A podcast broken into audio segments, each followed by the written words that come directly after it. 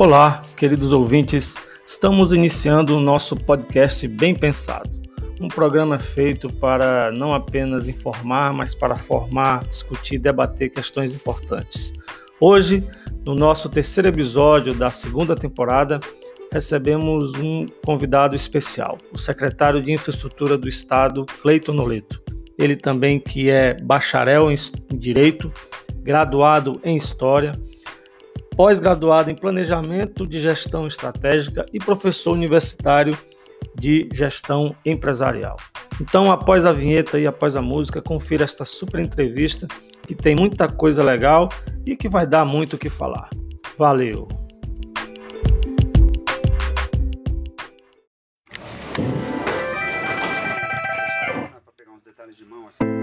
Vê aí se tá tudo certo, tá,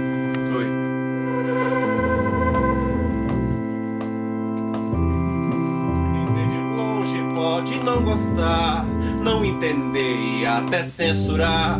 Quem tá de perto diz que apenas é cultura, crença, tradição e fé. Mais uma, mestres.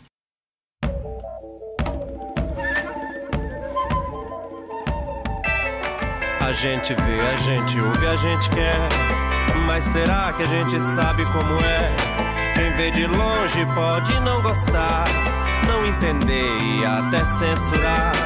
Quem tá de perto diz que apenas é cultura, crença, tradição e fé. A gente vê, a gente ouve, a gente quer. Mas será que a gente sabe como é? Quem vê de longe pode não gostar não entender e até censurar. Quem tá de perto diz que apenas é cultura, crença, tradição e fé. De avião é céu, piso de jangada é mar.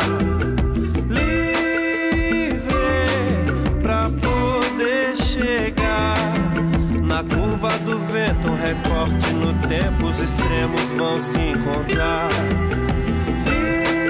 Viver pra poder contar. A gente vê, a gente ouve, a gente quer. Mas será que a gente sabe como é? Na rosa, o olho visitar, pétalas e espinhos no mesmo lugar. Na rosa, o olho visitar, pétalas e espinhos no mesmo lugar.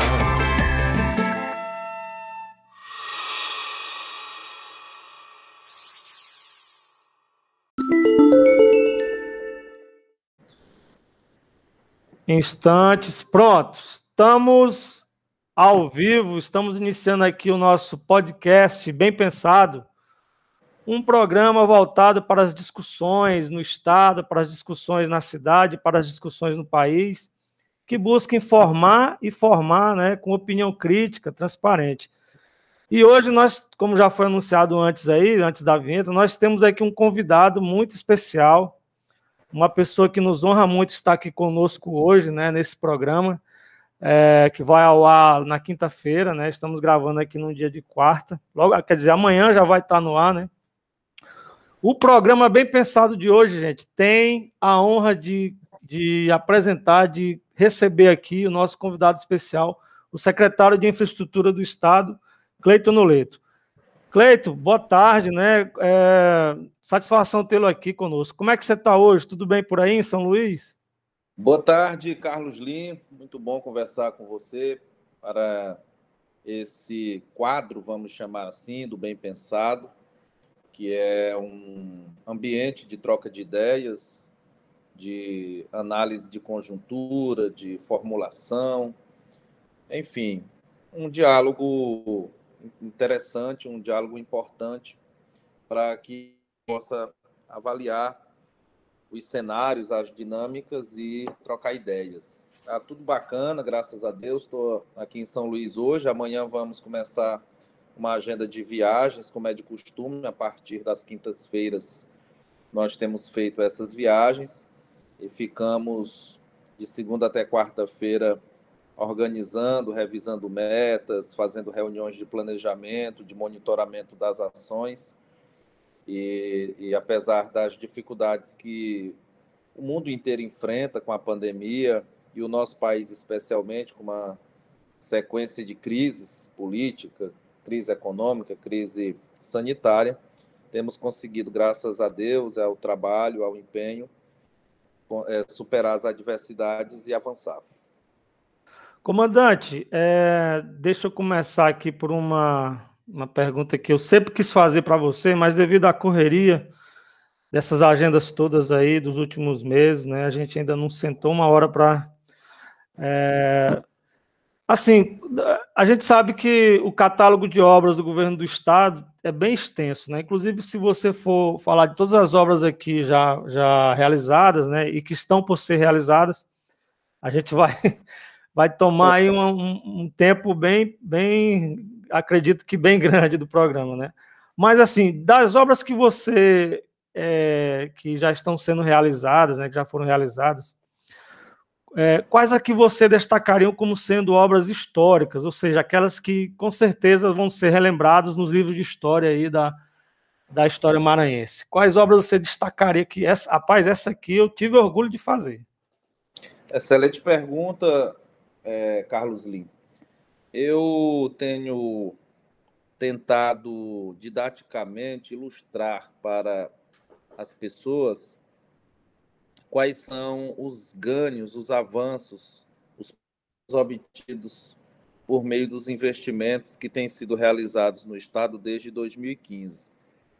De um modo geral, eu cito a criação de redes, redes de cobertura pública em todas as regiões do estado. Por exemplo, rede de saúde.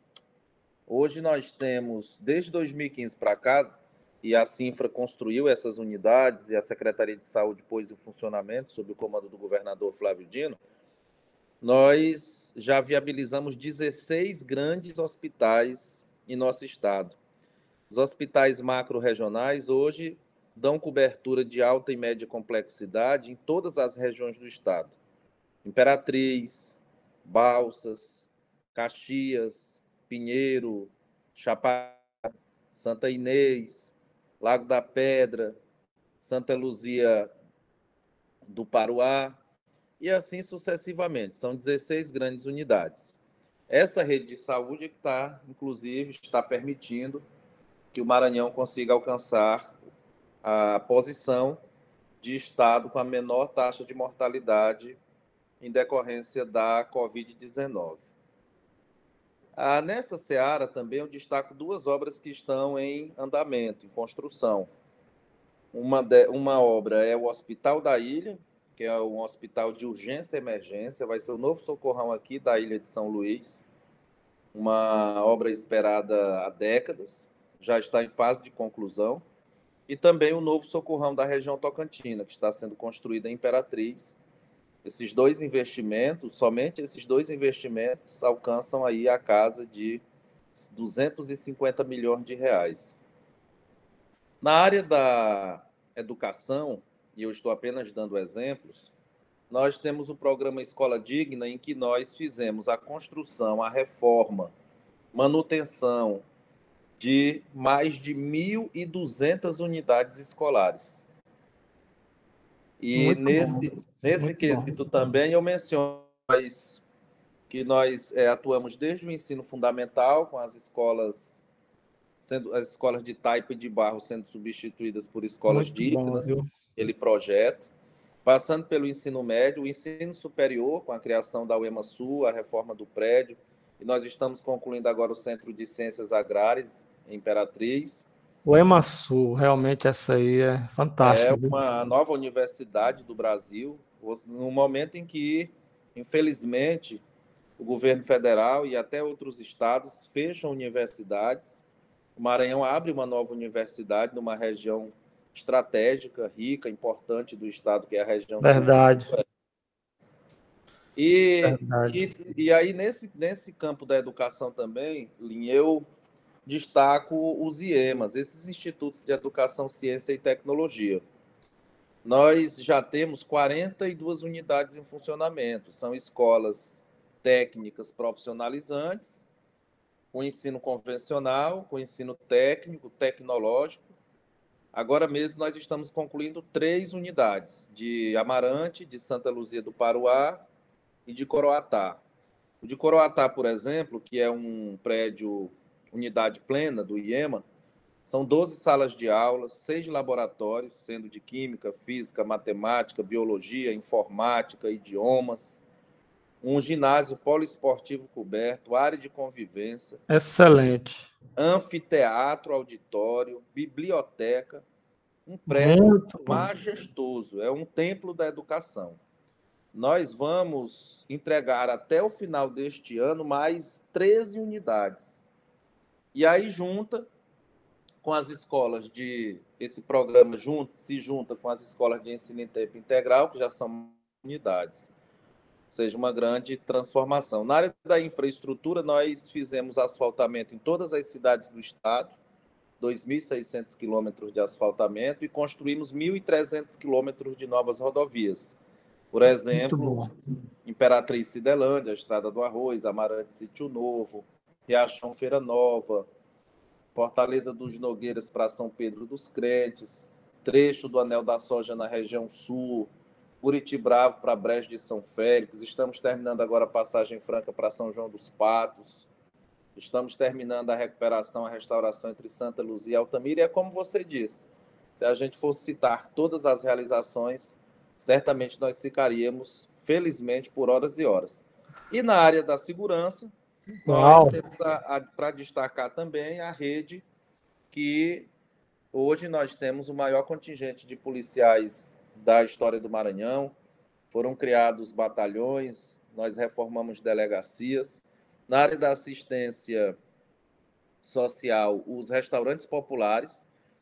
Para você ter uma ideia, nós tínhamos cinco restaurantes em São Luís apenas. Hoje são 55 restaurantes funcionando no estado e crescendo o número. Agora mesmo oferecendo jantar a um real para enfrentar esse problema da vulnerabilidade social decorrente da pandemia. Uau. Enfim, Uau. na hora que a gente resume essas realizações, mesmo assim, sinteticamente, mas com esse conceito, você pode pegar um mapa do Maranhão e colocar o dedo em qualquer ponto do mapa, que eu asseguro para você que há uma ação, um programa, uma obra do governo do Estado. E volto a dizer, tudo isso foi feito num cenário de escassez de recursos de crise econômica, de crise sanitária, de crise política, mas o trabalho com planejamento, com seriedade, com dedicação, graças a Deus, tem dado resultados. É, muito bem, caros ouvintes aqui do nosso podcast, nós recebendo esse, é, como é que eu poderia dizer, esse monstro da, do desenvolvimento das forças produtivas do Maranhão. Realmente É muita, é muita, é muito serviço prestado e a gente é, se sente até um pouco orgulhoso, Cleiton, sabendo que você é daqui de Imperatriz também, é, assim como nós, né? A gente fica, pô, um colega nosso está sendo responsável, um amigo nosso está sendo responsável por todas essas, essas grandes conquistas aí, Maranhão afora, né? É, comandante, ah, você teria algum livro preferido que você gostaria de nos colocar aí como sendo um, um livro que te inspirou a, a, estar onde você está hoje? Algum livro assim que você pôs esse aqui foi inspirador mesmo. Esse aqui eu sempre é releio de vez quando. É uma bela pergunta, viu? É, li uma pergunta muito pertinente. Quando você começava a fazer a pergunta, eu pensava aqui qual teria sido o livro? Felizmente, eu gosto muito de ler desde criança e tenho uma biblioteca, inclusive, é, que eu procuro sempre reforçar com novas aquisições de livros. E eu fiquei pensando qual o livro que o livro que teria mais me marcado. Eu vou dizer para você assim como trajetória de leitor na, na infância, ali na, na fronteira entre a infância e a adolescência, eu ganhei o gosto pela leitura muito estimulado pela minha mãe e meu pai em revistas, os gibis, gibis como da turma da Mônica, né, Maurício de Souza. Depois eu tive acesso aos gibis da Marvel também. Eu também gosto muito. É, os gibis italianos, aqueles gibis de origem italiana.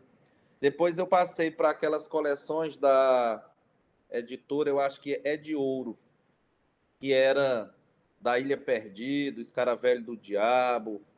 Zagor, aquele... não? Lia Zagor? Também, também. E eu gostava muito daquelas. É. Aí depois eu comecei a ler Sherlock Holmes.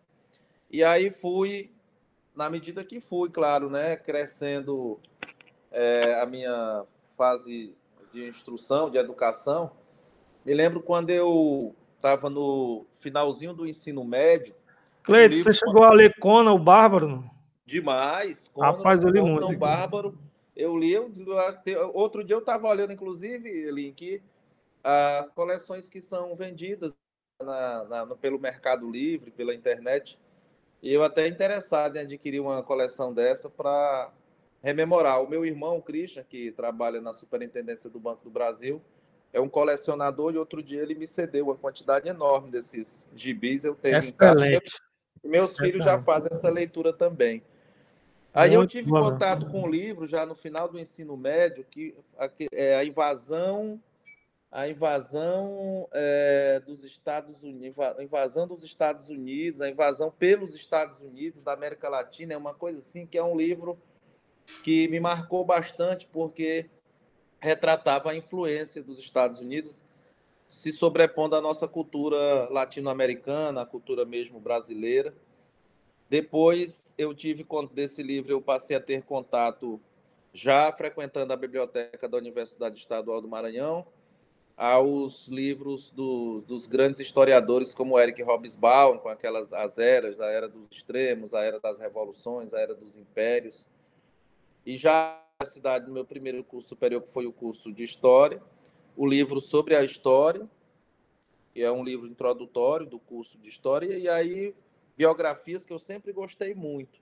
Biografias de grandes estadistas, agora mesmo eu estou lendo a biografia do Charles de Gaulle, e acabei me apaixonando por história. Fiz o curso de história.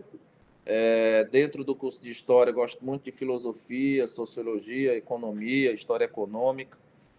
E sempre tem um livro de cabeceira ali. Sempre tem um livro que fica ao lado da minha cama, mesmo com tempo curto. Eu acordo mais cedo, bem cedo, para ler, ou fico até um pouco mais tarde e faço as minhas leituras. Ler é sempre uma aprendizagem. Ler abre a mente, ler faz você andar pelo mundo todo e pela história toda como um conjunto, sem sair do lugar. Gosto muito também de ler a Bíblia, um livro de fé e de ensinamento. Esse é básico, hein? Esse aí todo é, mundo tem que ler. É, eu cheguei a trabalhar como catequizador na Igreja Católica e sempre gostei de ler como um livro de fé e um livro de inspiração e de sabedoria. Enfim, de um modo geral, eu sempre digo: leia. Tinha um professor meu que dizia assim: olha, você tem três formas de conhecer a realidade, processar a realidade, as informações, ter conhecimento. É ler, ler e ler, que era o professor Pinheiro, lá do, do antigo Amaral Raposo. Sim. Essa é a verdade. verdade. Eu li recentemente um livro fantástico é, do, do, sobre a China. O título do livro é esse, Sobre a China, que relata a, a experiência do Henry Kissinger, que foi secretário de Relações Exteriores do governo do Nixon e foi quem começou a abertura da relação diplomática entre a China e os Estados Unidos. E ele, nesse livro, faz uma explanação sobre a história da China, desde os tempos das primeiras dinastias até a China moderna. E é muito interessante para a gente conhecer o papel que a China vem desempenhando na geopolítica. E é, desmistifica, até porque ele não é escritor considerado longe Sim. disso, de esquerda, e desmistifica alguns preconceitos que são alimentados com relação à China, até por desconhecimento mesmo. É. Então, essa trajetória de leitura, de faz também com que você seja eclético. Eu acho que a pessoa não pode ficar preso a apenas determinado tipo de literatura. Numa bolha, preso na bolha, né? Dentro da bolha. Numa, ou numa bolha, justamente. É. Importante que você troque ideias com os diferentes, para você aperfeiçoar, para você aprender. E é assim Verdade. que eu tenho procurado fazer. Eu estava vendo aqui, é, eu puxei aqui no, no Google, aqui é o nome do livro, eu não sei se é esse que você está falando, mas é a Invasão Cultural Norte-Americana. É, exato. Da Júlia Falivene Alves. Eu também li esse livro no ensino médio, ele me ajudou a formar assim, muita coisa do, do até mesmo do caráter assim político e tal. É, é um livro bem interessante, livro... ele abre mesmo a, a mente da gente, né? É, esse livro deveria ser lido pelos verdadeiros patriotas, por aqueles que querem ser patriotas, porque alguns se auto-intitulam patriotas e, infelizmente, defendem culturas, princípios, valores, é, interesses de outros já... países. Aí não dá para entender. Eu acho que o verdadeiro patriota, o nacionalista, deve defender é. os interesses do seu próprio país, em primeiro lugar. Verdade. E esse então, vamos já. Inclusive. Sim. Pode falar. E esse livro ensina isso, inclusive, né? Você, tem uma visão, uma, uma cabeça mais aberta. É verdade. É, comandante, é, falando nisso, né? A gente vai já entrar mais um pouco no tema, desse tema aí que você começou a esboçar, mas, mas antes vamos entrar num tema aqui que é um tema um pouco espinhoso, assim, um pouco mais, mais, como é que se diz? É, é, polêmico mesmo, mas é o cenário eleitoral para 2022. O povo quer saber. Bora lá. Bora é, lá. Comandante, o seu nome é apontado como um nome apto a estar sendo coadjuvante em múltiplos cenários. Tem Cleito Noleto como candidato a governador, tem Cleito Noleto como um nome excelente a ser vice-governador e tem Cleiton Noleto como um nome aí apto a ser membro né, do Parlamento Federal, ter uma cadeira na Câmara Federal. E aí eu, eu te pergunto, qual o melhor cenário para Cleiton Noleto, na opinião de Cleiton Noleto? Lin, eu, eu já tenho um cenário bem clarificado na minha cabeça, das pessoas que são mais próximas e que me ajudam a avaliar a conjuntura, que é o de ser candidato a deputado federal. Eu acredito que na condição de deputado federal, eu terei a oportunidade, fé em Deus, de dar a minha contribuição, continuar dando a minha contribuição para realizar investimentos que ajudam no desenvolvimento, no, no progresso do nosso Estado. E por essa razão, essa variável, digamos assim, que é a variável controlável, ou seja, é a decisão que depende apenas de mim e eu tenho o apoio do meu partido. Então, essa é uma decisão hoje muito sólida, decisão muito serena, tranquila que eu tenho, de ser candidato a deputado federal na hora certa, colocar meu nome à disposição quando chegar o momento. Até lá, continuar fazendo o meu trabalho, como eu tenho procurado fazer para que a gente tenha mais. Inclusive, obras, inclusive você é um. Você é um. É, não estou aqui assim, rasgando seda, né? Isso é público e notório. Você é um grande líder aqui na região Tocantina, né? Você tem. Eu já, eu já até pensei em fazer uma matéria, mas você já tem já é, várias manifestações de apoio, né? Exemplo de figuras como o o Benjamin lá de Açailândia, que ficou em segundo lugar. O prefeito de Açailândia e o segundo colocado de Açailândia, que foi o Benjamin, manifestaram apoio. O Cicim lá do Estreito, que é ex-prefeito lá também. E outras lideranças já disseram em alto e bom som que pretendem, né? É, que pretendem te apoiar. E tem também o fato de você ser aqui no, no partido, no PCdoB da região, né? A maior liderança com vários, várias é, figuras da política ligadas ao PCdoB ou não, né? É, hipotecando um apoio ao, ao projeto do Cleiton Noleto, né? E falando em PCdoB, comandante, eu queria que você fizesse uma análise aí, é, é, refletindo sobre esses apoios, né? Esses apoios diversos e o papel do partido aqui na região, como é que vai ficar aí com essa história toda de, de que talvez o governador vá para vá para o PSB, né? ele, ele ainda não bateu o martelo em relação a isso. Talvez teremos as, as confederações partidárias, né, é, é, federais, né, Como é que está é, isso na sua cabeça aí? O que, é que você pensa graças, graças a Deus, esse trabalho que a gente é, desenvolveu e vem desenvolvendo à frente da secretaria, a nossa participação na política institucional, nessa, nessa política que eu sempre digo que é a política com P maiúsculo, a política correta, uma política séria, uma, uma política com espírito público. Esses frutos eu tenho percebido nas minhas viagens, nas conversas que eu tenho feito, nas lideranças com quem eu tenho dialogado, eu tenho percebido que tem frutificado, esses frutos têm aparecido. Isso é muito bom, isso me deixa muito motivado. É muito bom a gente fazer o que é certo e ver que o resultado é positivo, não apenas para si, como para a sociedade. E realmente essas lideranças que você citou e muitas outras estão se engajando na elaboração e no fortalecimento desse projeto. Com relação à, à conjuntura, vamos dizer, partidária, esse é o momento em que nós estamos é, em definição, porque o Congresso está discutindo a possibilidade de mudanças na legislação. Nós não sabemos ainda se vai passar um distritão, se vai continuar do jeito que está, se vai ocorrer a federação, uma, uma coligação, um tipo, um determinado tipo de coligação entre partidos.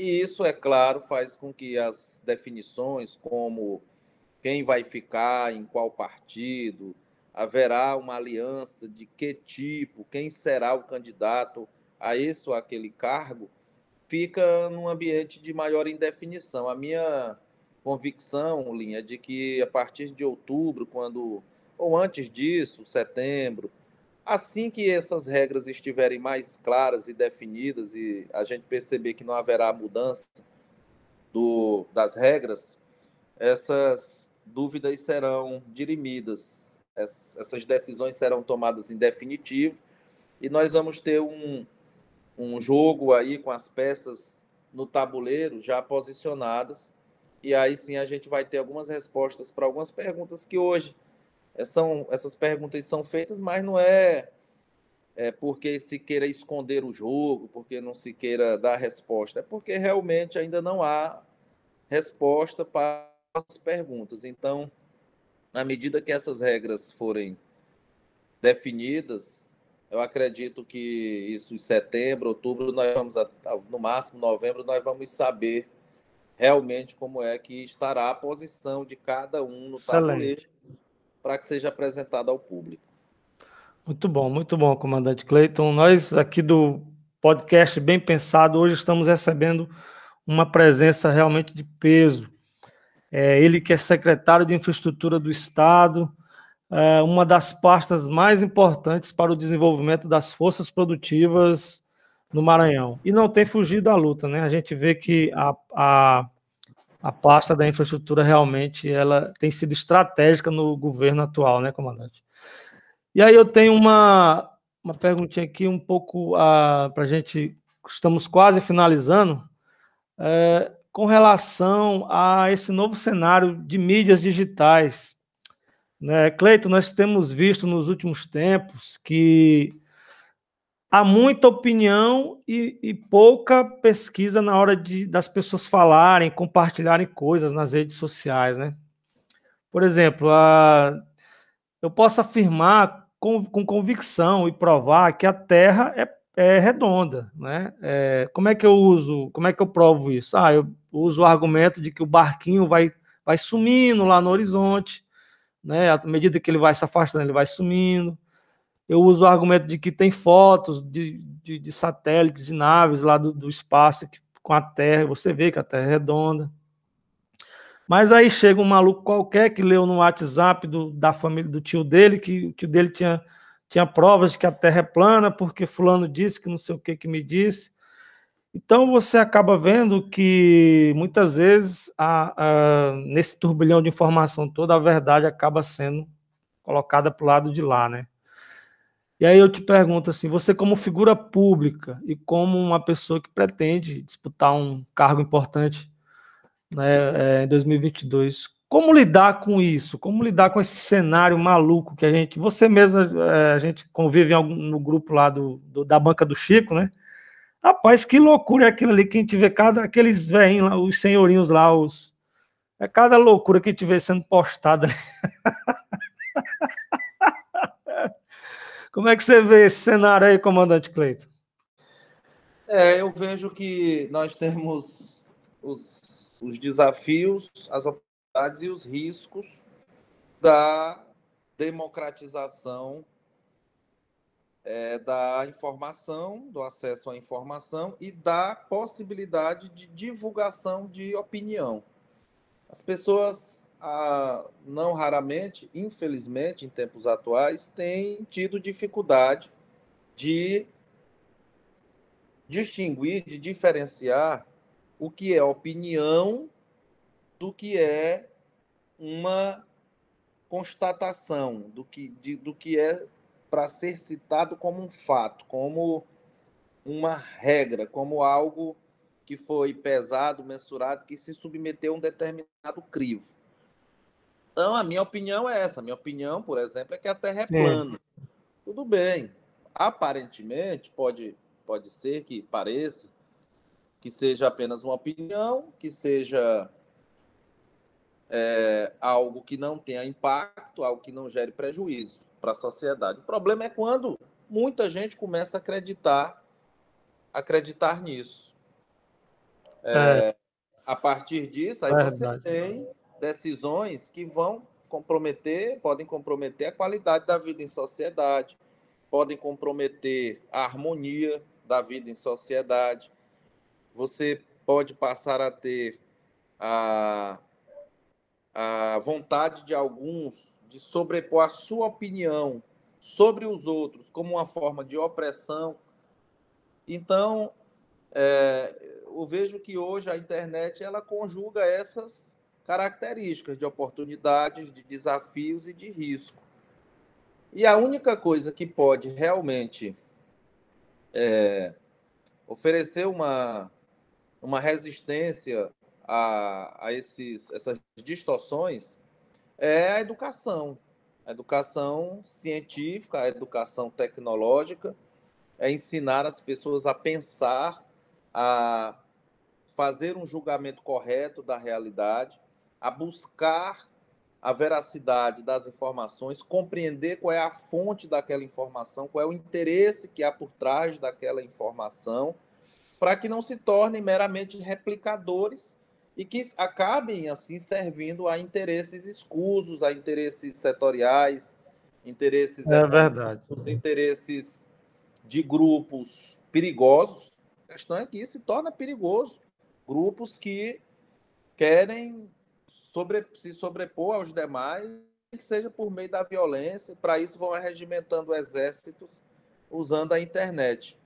De qualquer maneira, eu vejo, Link, que há uma, uma reação atual, não apenas das pessoas que lidam com a realidade com bom senso, mas também com os grandes conglomerados, os grupos de comunicação que começam a perceber mais ativamente que, se não tomarem providências, serão também prejudicados e, e duramente atingidos por esses grupos, começam a reagir.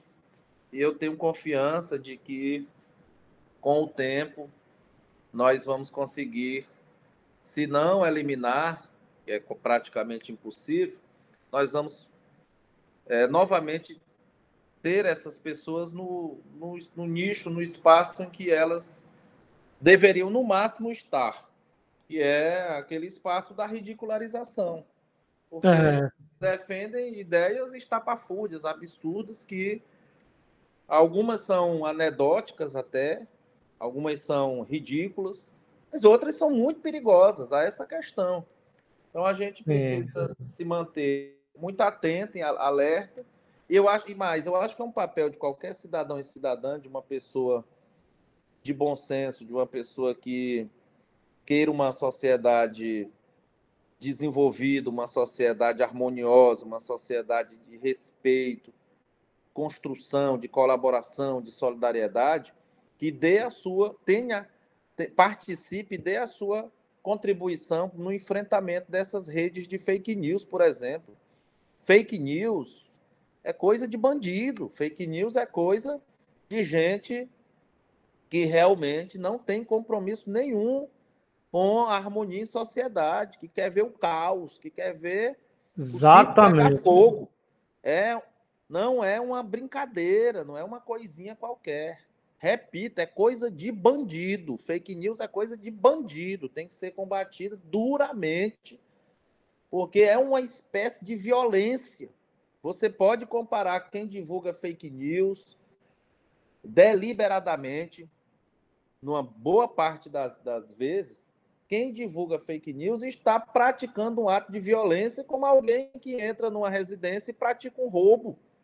Quem entra e pratica um furto, quem agride alguém na rua, quem pratica um ato criminoso, porque as consequências são tão nocivas ou mais, porque às vezes. Horríveis, horríveis. É consequências horríveis. E aí, às vezes, a pessoa está ali, ali e coloca. Ah, eu não tenho nada a ver com isso. Me passaram aqui, eu estou passando para frente, sabendo que é fake news, sabendo que está, é. está, está prejudicando a imagem de alguém, que está caluniando, que está difamando, que está propagando ideias racistas, machistas, misóginas, discriminatórias, xenofóbicas, daquilo que há de mais tosco, tosco e, e, e, tosco e de que há de asqueroso no ser humano, o cidadão, a cidadã ali, o indivíduo faz e não, eu não tenho nada a ver com isso. Eu acho que a gente precisa ter baixíssima tolerância, nenhuma tolerância com isso, e combater duramente. Essa é uma forma de a gente conseguir regular. É, tá aí. Nós do podcast Bem Pensado, nessa terceira edição da segunda temporada do nosso programa, estamos é, conversando hoje com o, o secretário de Infraestrutura do Estado, Cleiton Noleto.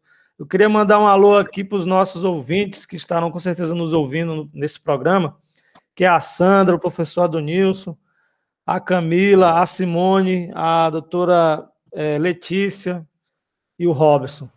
Comandante Cleito, para finalizar, a gente pede que nossos. Gostei muito da entrevista e, e tem um acordo né, profundo com o que você falou em relação a fake news, a, a, essas, essas loucuras que a gente vê aí, essas mentiras, né, que são compartilhadas, né, nos grupos e que atrapalham, prejudicam o andamento da sociedade, né.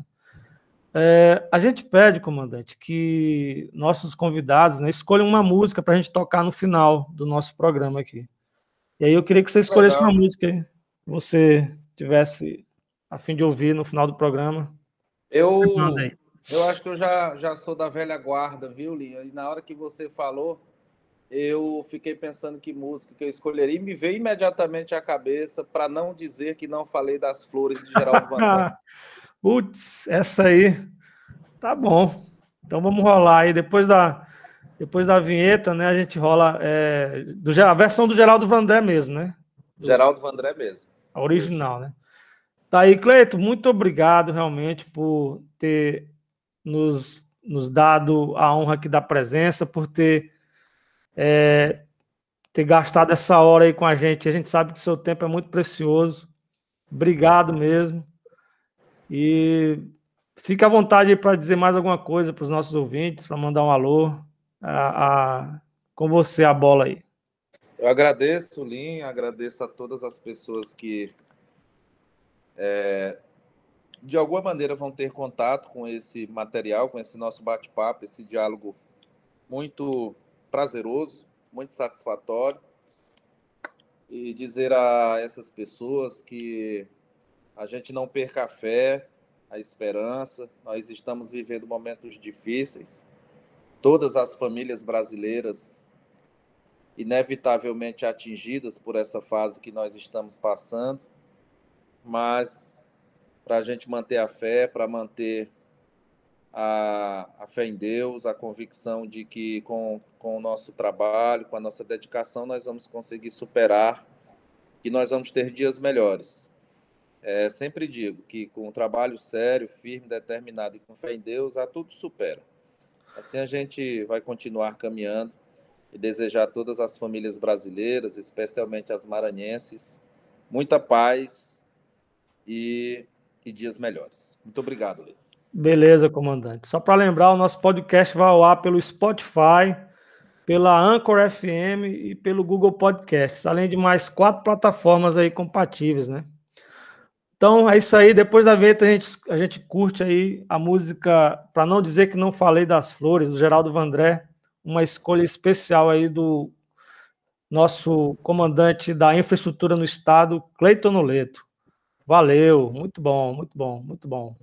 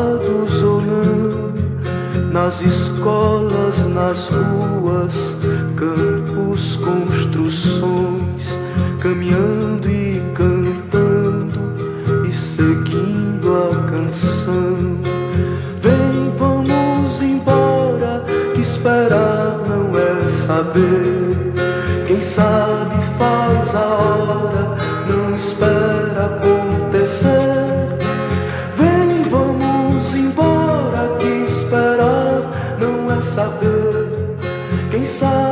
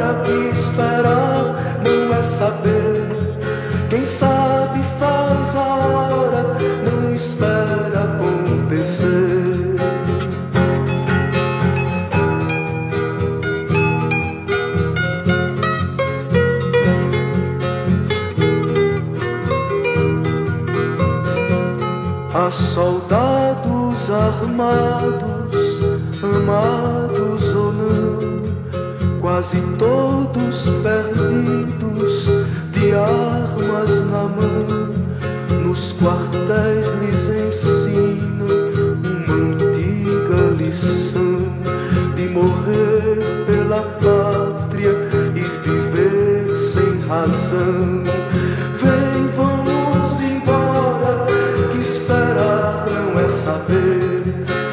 pensar.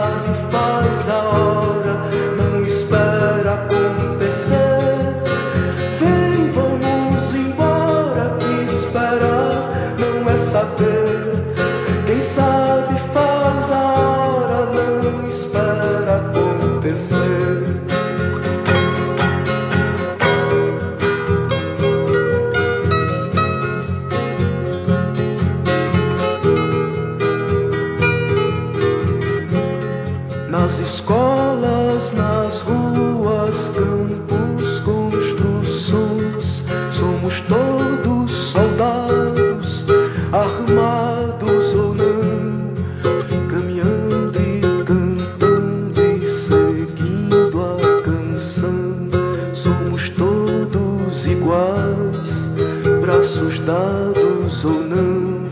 Os amores na mente, as flores no chão, a certeza na frente, a história na mão, caminhando e cantando e seguindo a canção, aprendendo e ensinando uma nova